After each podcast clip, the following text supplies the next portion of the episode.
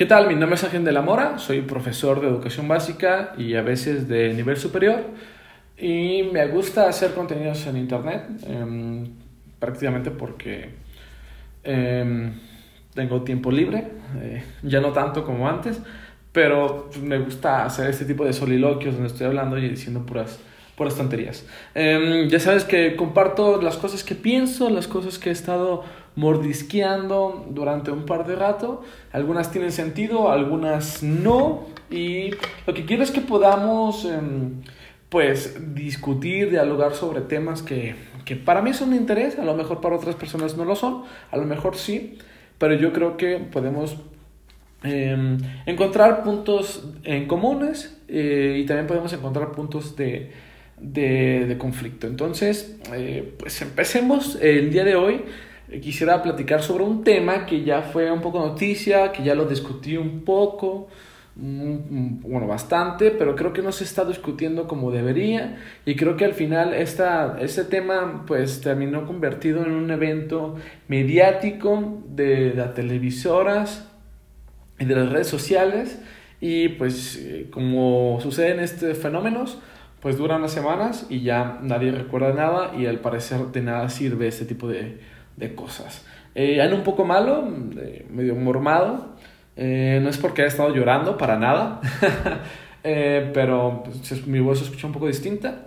Y también pues voy a estar como tomando agua constantemente. Así que si hago una pausa, eh, imaginen que estoy tomando agua, ¿vale? Como en este momento. Bien, el tema es mmm, lo que pasó en una primaria, en un colegio en el norte del país.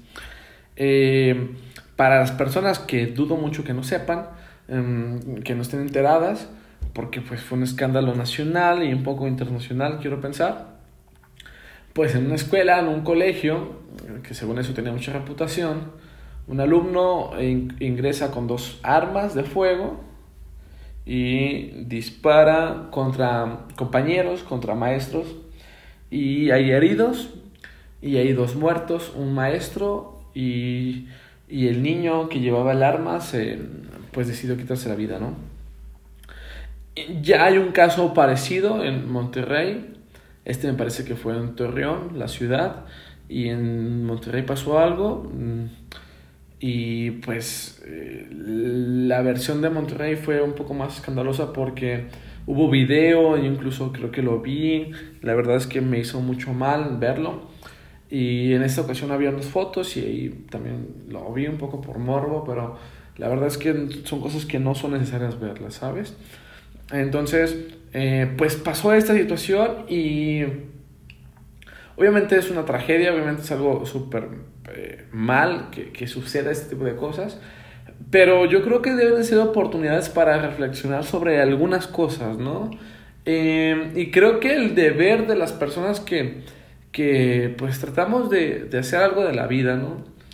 Que, que de las personas que, que, que no, no, podemos estar quietas eh, porque hay un montón de, de, cosas que suceden en nuestra cabeza. Eh, no lo digo con, con, arrogancia, sino lo digo como una enfermedad, como algo que no está tan chido porque todo el tiempo estamos pensando en cosas y no en cosas tan buenas. O sea, hay mucha ansiedad, mucha paranoia en nuestras cabezas. Entonces creo que si vamos a estar pensando un montón de cosas, debemos de revisar las cosas desde otro lugar, ¿no? Si ya vamos a trabajar en, en, mentalmente, vamos a hacer pajas mentales, pues hay que hacerlo bien y hay que hacerlo desde otros lugares. Eh, y creo que este fenómeno, esta tragedia que sucedió, debe ser vista desde otros lugares, ¿no? Porque hay, hay lugares que son comunes y que todo el mundo va a hablar sobre ellos, ¿no? Y pues sin ser como profeta, eh, pues fue lo que se, se habló, ¿no? A nivel de los medios de comunicación y todo el mundo salió con el mismo mensaje, ¿no? Todo el mundo vio el problema desde un solo punto, ¿no? Y tiene que ver con los padres de familia, ¿no? Que, que el problema central está en la mala educación, en, en, el poco interés o en el descuido que tienen los padres de familia para con sus hijos y esto genera pues que haya prácticas eh, violentas. Eh, a ver, esto generó muchas discusiones con unos conocidos y amigos y en redes sociales. eh, generó mucha confusión porque yo planteo que tenemos que verlo desde otro ángulo, ¿no? Y al decir esto no estoy anulando la responsabilidad de los padres. Está eh, pues claro que los padres al tener ellos un lazo sanguíneo y al, ser ellos responsables y al, al, pues convivir, espero, más tiempo con ellos, pues tienen una mayor responsabilidad, ¿no? Podemos jugar en, en, poner porcentajes, un porcentaje mayoritario, pero también hay otras responsabilidades en este fenómeno, ¿no? Y decir que solamente es por culpa de unos cuantos, sus papás, me parece que es una interpretación bastante, bastante limitada y más para eh, evitar eh, que, que, este fenómeno vuelva a pasar, ¿no?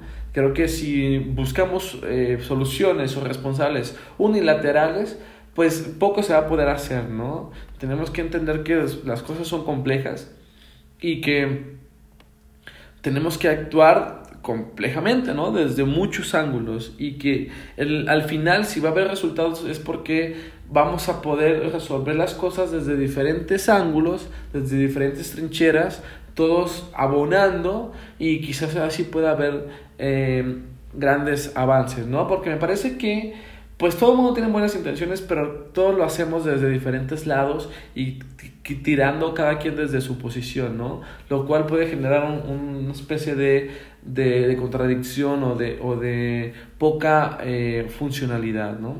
Entonces me parece que si cada quien asume la responsabilidad, poca o mucho que tenga en un problema, pues puede hacer mucho más cosas para poder solucionar esto. Entonces, em, decir que el problema está solamente en los padres, es, pues sí, una obviedad, eh, una verdad, sí, pero también no nos debemos de quedar ahí, ¿no?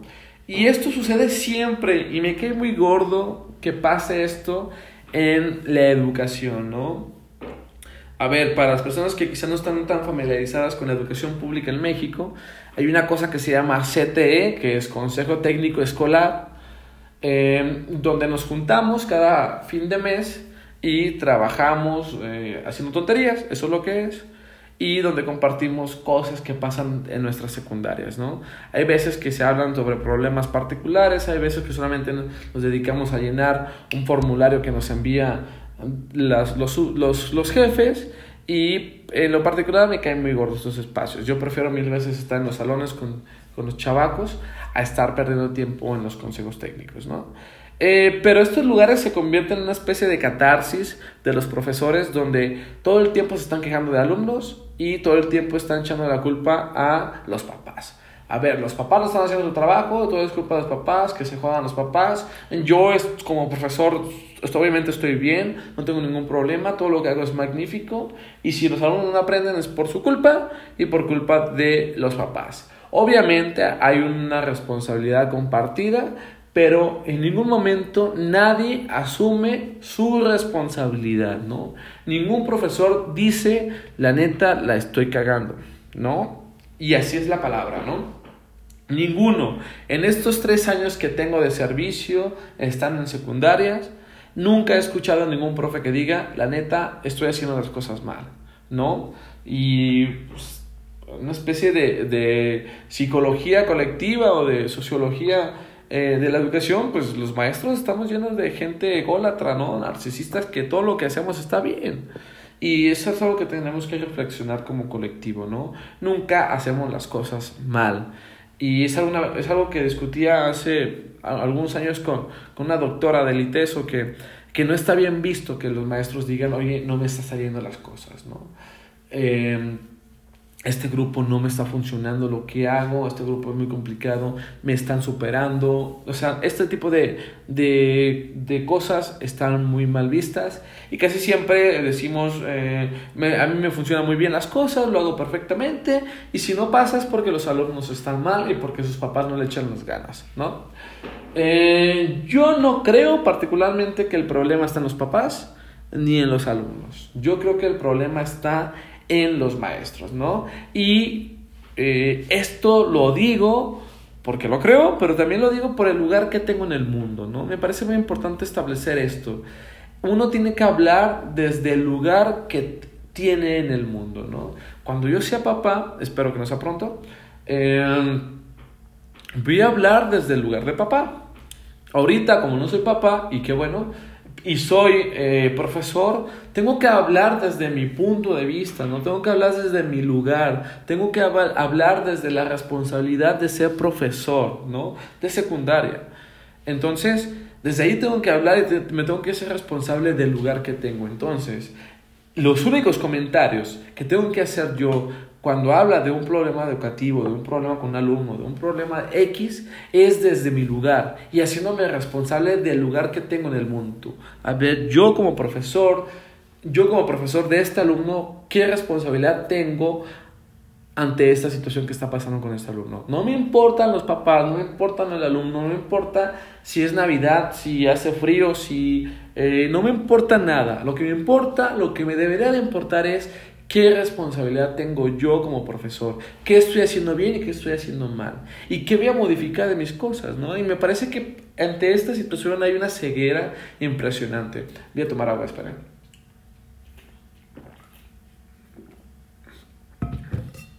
Ya. Hay una ceguera impresionante porque todos los profesores piensan que están súper bien en todo lo que hacen. Y la verdad es que, siendo muy crítico, la neta, no hacen cosas chidas, ¿no? La mayoría hacen cosas muy, muy extrañas, cosas que a mí me parecen anticuadas. Y yo también todo el tiempo me estoy revisando. Yo me miro al espejo y digo, Oye, eres una basura de profesor, intenta hacerlo mejor. Y siempre me levanto con esa idea. Eres mal profesor, intenta hacerlo mejor. Y, en cada clase intento hacerlo mejor. Y espero nunca llegar a ser un buen profesor, porque si no ya me quedé como estancado, ¿no? A ver, ya, ya soy un buen profesor, cualquier cosa que haga va a estar bien. Y no voy a estar como esta presión de estar diciéndome es un fracasado, es un fracasado, porque así lo me levanto. Y intenta ser mejor profesor, ¿no? O sea, para mí el ser mejor profesor es como una meta inalcanzable en la que yo me tengo que esforzar cada día para avanzar, ¿no? Pero nunca espero llegar a hacerlo porque qué arrogancia de mi parte, ¿no? Entonces, asumamos la responsabilidad que tenemos en el mundo y no deleguemos responsabilidades. Eso ya le tocará a otras personas. Ya los papás tendrán que pensar en su responsabilidad. Los alumnos eh, en algún momento de sus vidas van a tener que asumir su responsabilidad. Pero no les echemos la culpa a nadie y peor aún, no hagamos eh, comentarios de que nosotros no tenemos responsabilidad. Entonces, este problema que pasó con este niño en las escuelas, obviamente tiene que ver con un problema familiar, sí, con un problema de la historia individual del alumno, sí, pero también tenemos que hablar sobre la responsabilidad que tiene la escuela como institución, eh, los maestros como agentes educativos y el ambiente que existe en las escuelas que generan violencia. Y eso fue algo que provocó que muchas personas estuvieran discutiendo conmigo, que no ven, y me parece una ceguera, que las escuelas y los maestros y todo lo que significa la escuela está lleno de violencia. Y esto es una afirmación que a muchas personas no les gusta, les incomoda, pero es una verdad em, que está latente, ¿no? Y, créanme que cuando digo verdad es algo que, que, asumo con mucha responsabilidad porque no creo que exista la verdad, ¿no? Entonces, si digo que algo es verdad es porque en verdad es verdad, ¿no? Aunque no tenga sentido lo que digo. Este, eh, bueno, es que hay un montón de evidencia por todos lados y hay un montón de teoría también que hablo sobre eso que las escuelas en realidad funcionan como estructuras de violencia, ¿no?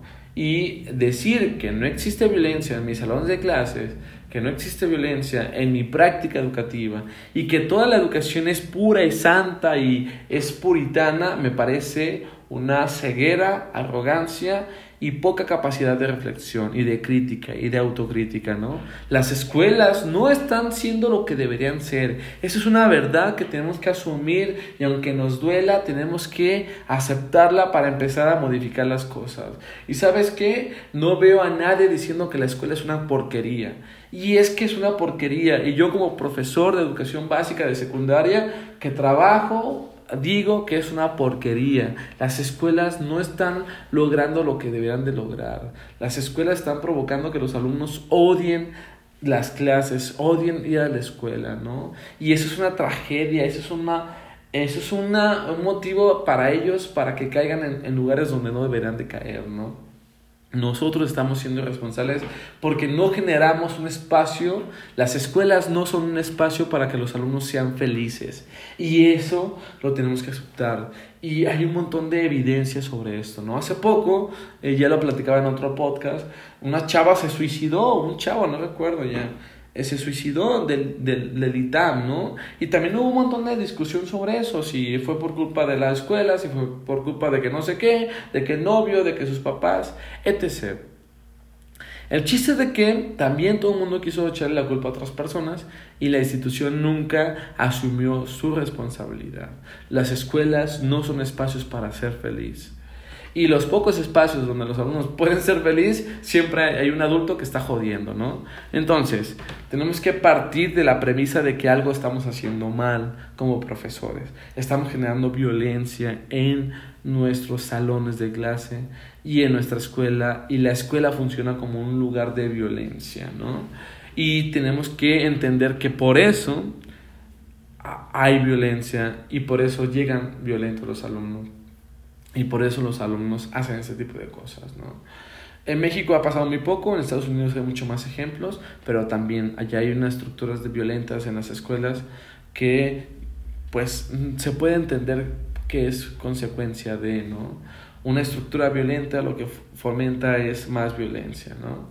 Em, hay una premisa de Foucault, de Michel Foucault, es uno de los pensadores que a mí me interesan mucho, lo he leído bastante desde hace un tiempo, y todo el tiempo estoy buscando eh, consumir de sus ideas y de reflexionar y de discutir sobre ellas.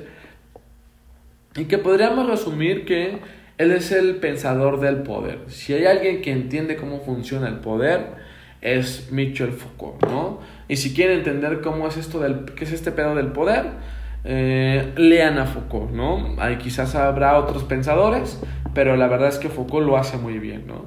Y habrá también muchas personas que critiquen a Foucault, muy válidas, pero lo hace muy bien, ¿no? Entonces, em, él habla de cómo las escuelas, de cómo los hospitales, de cómo la psiquiatría, de cómo un montón de lugares en realidad son eh, semejantes o son réplicas de las prisiones. Las prisiones aparecen por primera vez, son las primeras y las demás instituciones son copias de las prisiones. Y dice que las escuelas en realidad son prisiones.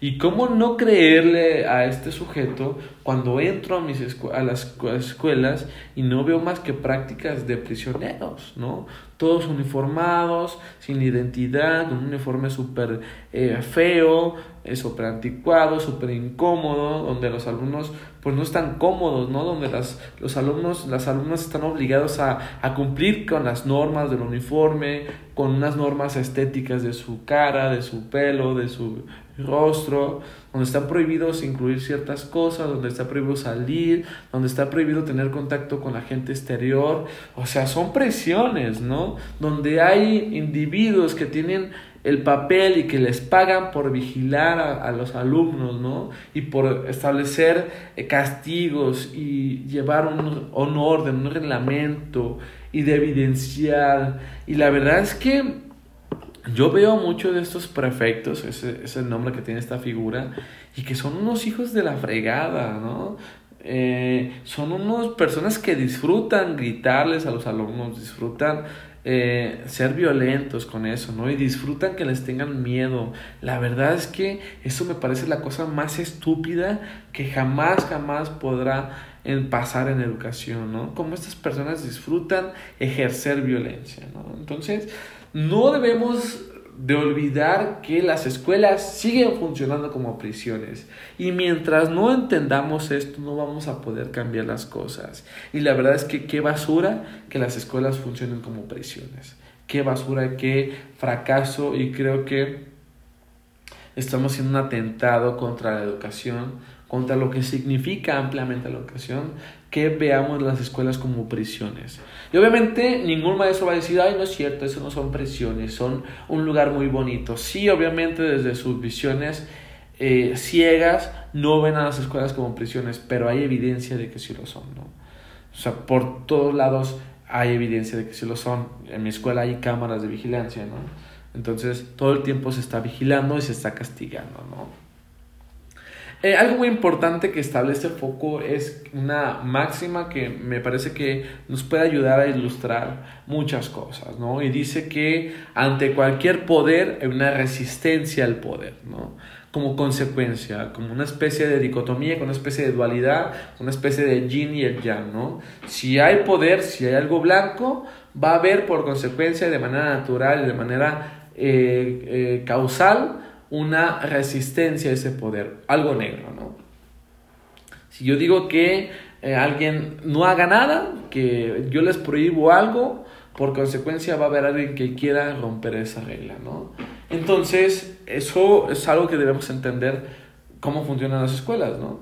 Las escuelas se ejercen poder, los profesores, los directores, los prefectos ejercen poder y lo único que generan es resistencia al poder. Alguien que quiera romper las reglas, alguien que quiera rebelarse, alguien que se quiera poner al tú por tú con los profesores y ese es el problema. Y también hay algo que comenta Foucault, entre más poder, más resistencia al poder.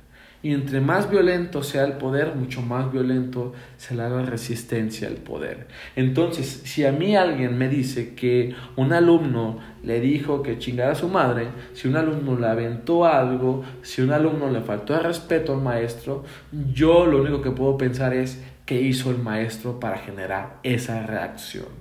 Porque el alumno no hace las cosas porque sí, sino que eso que hizo malo el alumno es una reacción ante el poder, ¿no? Entonces lo primero que me hace pensar em, en esa situación de, de, la escuela de este niño que entró con armas es que había en esa escuela que generaba violencia.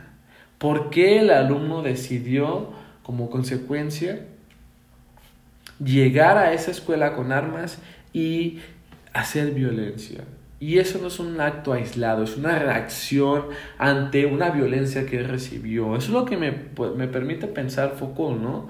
¿Por qué si quería hacer daño a alguien, por qué no lo hizo en su casa? ¿Por qué no lo hizo un vecino? ¿Por qué no lo hizo en una plaza? En cualquier lugar, ¿no? Si, la, si el motivo era la violencia, lo pudo haber hecho en cualquier lugar. ¿Por qué eligió la escuela? Y esta pregunta se puede responder desde muchos lados, pues, ¿no? Porque quizás es el único lugar que conoce, porque quizás es un lugar donde eh, pensó que era fácil hacerlo, porque eh, es, eh, dentro de sus posibilidades era como lo más fácil para él, ¿no?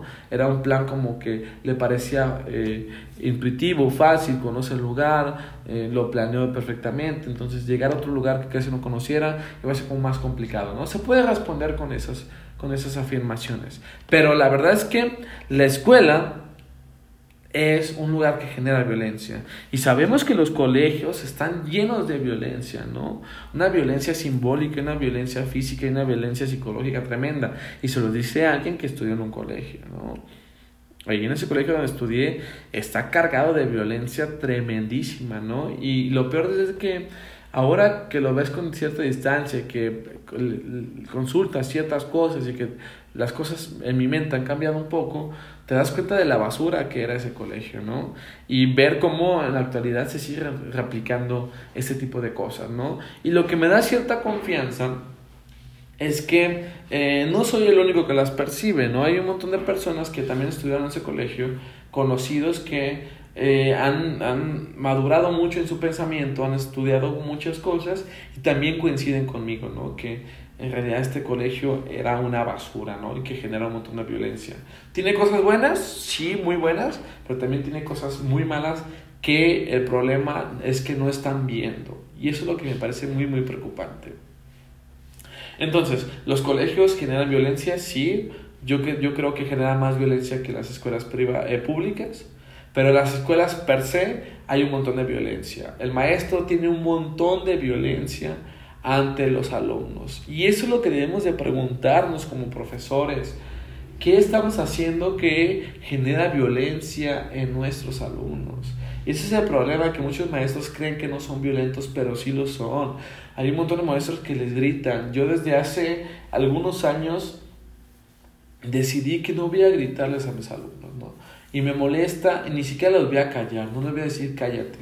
y me molesta que otros alumnos callen a otros alumnos, ¿no? Y ahí sí digo, hey, aquí no, nadie calla a nadie, ¿no? Me molesta mucho eso, que, que callen a las personas, y es algo que no me molestaba, que antes lo hacía, ¿no? Y que gritaba y que callaba y, y que no sé, pero eso es una forma de violencia, ¿no? O sea, ¿tú por qué ¿Tú quién eres para callar a alguien, no? Nadie tiene el poder para callar a nadie, ¿no? Nadie tiene eh, la, la, la, responsabilidad de callar a nadie. Es, es, eso es algo imposible, ¿no? O sea, la libertad de expresión tiene que ver con eso, no solamente con libertad de pensar lo que tú quieras, sino la libertad de, de decir las cosas cuando se te plazca, ¿no? Y nadie te tiene por qué callar. Entiendo que hay espacios y lugares para poder hablar, pero pues a mí si yo quiero estar hablando en cualquier lado, pues voy a estar hablando, ¿no? No, no tengo por qué eh, callarme y nadie tiene por qué callarme, ¿no? Me pueden invitar a, a guardar silencio, me pueden sugerir, pero no me tienen por qué callar, ¿no? Y yo desde hace algunos eh, eh, años he decidido no callar y lo que hago es quedarme callado, ¿no? Yo me pongo serio y espero a que todo el mundo esté listo, ¿no? Si la plática es mucho más interesante que mi clase, pues qué chido, ¿no? Y yo, yo me puedo quedar quieto. Y ha habido veces en que me he quedado hasta 15 minutos callado, ¿no? Y no me enojo ni me molesta, solamente me quedo callado. Si, si no les interesa, pues qué chido, va a haber un momento en que les interese. Eh, y siempre, siempre, siempre trato que eh, haya espacios donde podamos escuchar a las demás personas, ¿no? Y no solamente sea mi voz, y no me la paso callando, solamente digo, a ver, mm, si alguien va a participar, levanta su mano, si alguien quiere hablar, espera que sus demás compañeros estén en silencio para que ahora sí su voz se escuche perfectamente, ¿no? Y si empiezan a hablar, le digo, oye, espérate, tus compañeros no te están escuchando, hay que escuchar y sobres, ¿no? Pero nunca estoy gritando, nunca estoy callando. Pero hay un montón de compañeros que sí lo hacen, ¿no? Que se la pasan gritando, que se la pasan callando, el año pasado había un maestro que nos parecía bien botana porque pues era un maestro muy serio, ¿no? Llegó ahí cubriendo una maestra, un maestro muy serio, formal, de inglés, este, y ya no voy a decir nada más. eh, y, y pues muy serio, muy amable con nosotros, ¿no? Pero cuando entraba a clases, empezaba a gritar tremendamente, ¿no? de un lado a otro, o sea, de un módulo a otro que un espacio de 50 metros, creo que estoy exagerando, 20 metros, no sé, o sea, un patio normal, eh, se escuchaba, yo estaba dando mis clases y se escuchaba, ya cállate, ya siéntate, pon atención, que no sé qué, ¿no? Y, y lo peor es que era, yo creo que él se sentía como muy, muy en su papel, ¿no? O sea, no creo que se sintiera como desesperado, no lo hacía por desesperación, sino lo hacía porque ese era su deber, ¿no? Y que y, y podía gritar, ¿no? Entonces, a mí me parecía bien chistoso y más porque una vez, obviamente un montón de maestros se dieron cuenta de esto y lo platicábamos, oye, qué gritón es este maestro. Y yo me burlaba y hacía referencias a, a que estaba muy naco que la gente gritara. Y incluso una vez, no se lo dije directamente, pero allí estábamos en sala de maestros platicando y yo pues se lo dije a Juan para que lo escuchara Pedro, ¿no? Le dije, oye, eh, ¿por qué gritas a los alumnos, no? O sea, qué naco que hagas esto, ¿no? Qué, qué basura, ¿no? Y no se lo dije directamente a ese maestro, pero lo dije en la, situación y como que la otra maestra como que entendió el pedo y dijo, sí, está bien, ya no voy a gritar. Eh, lo cierto es que también le quedaba el saco a esa maestra, ¿no? Eh, fue un tiro que le cayó a dos, a dos, a dos palomas, ¿no? Eh, lo más chistoso es que después de un consejo técnico en estos espacios donde nos juntamos los profes, que son una basura, nos pusieron a leer algo, algo súper ridículo, y, y, el director decía, a ver, alguien que tenga una voz fuerte para que lea, ¿no? Y todo el mundo, pues, dijo, pues el maestro de inglés, ¿no? Se la pasa gritando todo el día. Y pues eh, se lo dan a él y, y empieza a leer, pero súper bajito, súper tranquilo. No, pues que no sé qué, que no sé qué, que no sé qué. Y todo el mundo aguantándose la risa, porque obviamente estaba fingiendo. Es un sujeto que grita un montón, ¿no? Y ahí se quiso hacer en serio y, no, pues eh, muy tranquilo todo, ¿no? Obviamente estaba fingiendo, obviamente tiene una capacidad vocal tremenda porque se escucha de un lugar a otro. Y pues nos pareció muy gracioso, ¿no? Y ese es el asunto, que este señor gritaba, ¿no? Y hay un montón de prácticas que hacemos que generan violencia. Ahora, quizás no es una violencia eh, tan importante o tan grave, ¿no? Porque eso es un problema que cuando pensamos en violencia pensamos en algo súper drástico, ¿no? La golpeó, lo quemó, lo mató, ¿no? Lo secuestró, ¿no? Pues son niveles de violencia ya demasiado complicados, que no debemos de estar acostumbrados a eso y que cada vez nos tenemos que ser más sensibles a la violencia. Y creo que eso pasa mucho en las escuelas. Alguien puede decir, no, pues yo no les pego a mis alumnos, no soy violento. Pues sí, que bueno, no estamos en el siglo XX, ¿no? Estamos en el siglo XVIII, pero eso no quiere decir que no seas violento. Y creo que la responsabilidad de todos los maestros es pensar en qué cosas hacemos para violentar. Y yo les voy a compartir algo que, la verdad, ahora que lo veo me da vergüenza, pero hace algunos meses me sentía muy orgulloso, ¿no? Y, y lo hacía inspirado en un personaje de una serie, ¿no? Déjenme tomar un poquito de agua.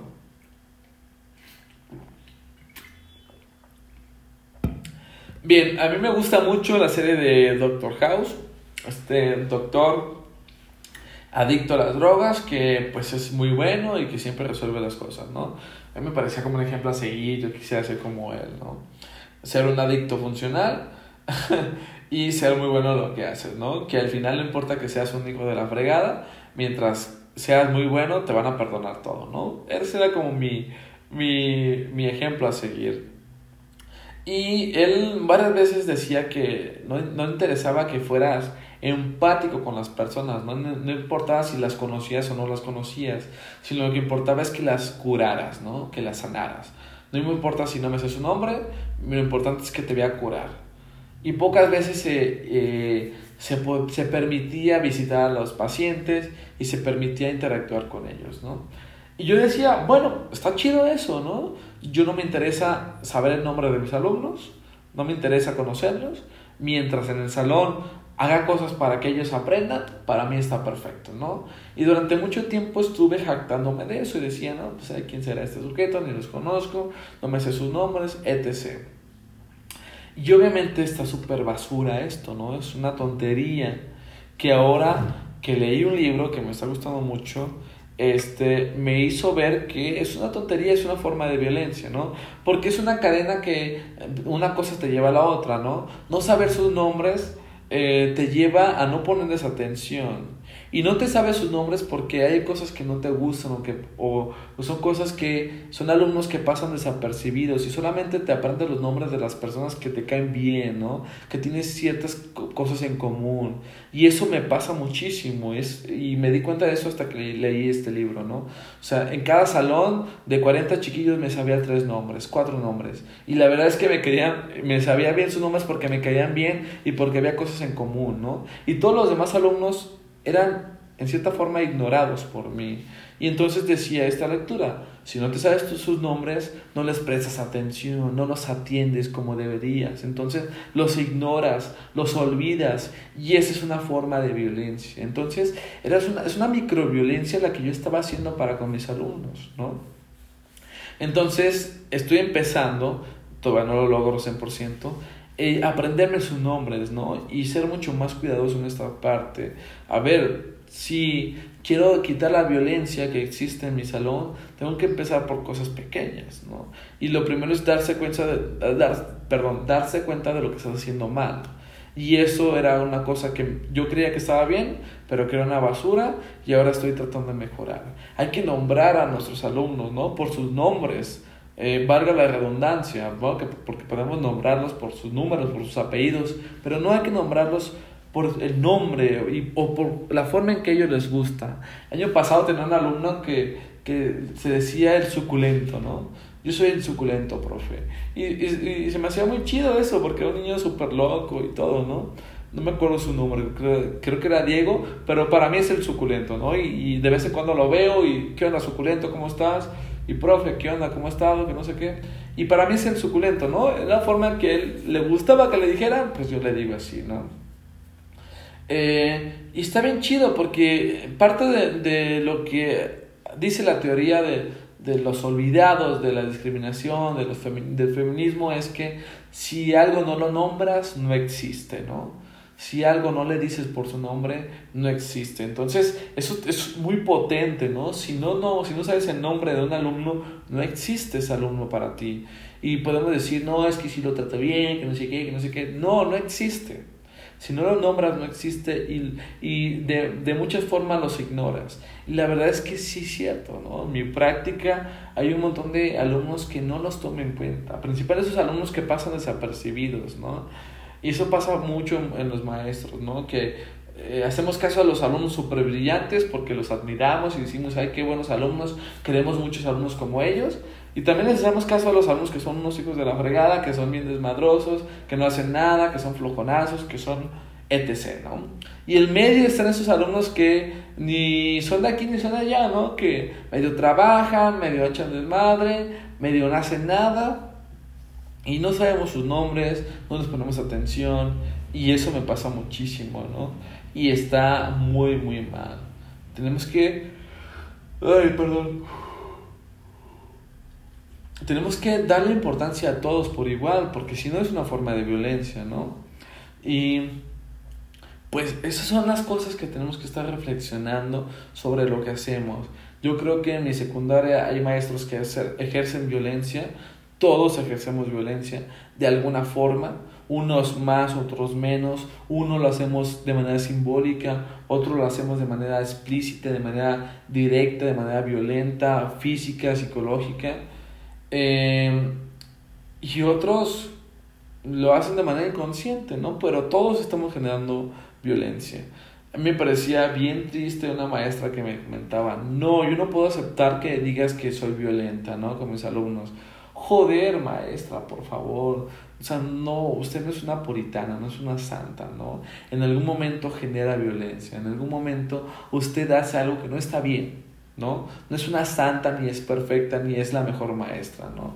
Es buena maestra, la respeto, pero por favor, cuestionese a sí mismo de lo que está haciendo mal y le aseguro que si rasca va a encontrar algo. Yo encontré y sigo encontrando y cada día estoy encontrando mucho más cosas que estoy haciendo mal y estoy tratando de mejorarlas, ¿no? Entonces, tenemos que aceptar que las escuelas son violentas, tenemos que aceptar que los maestros son violentos y tenemos que revisar nuestra práctica.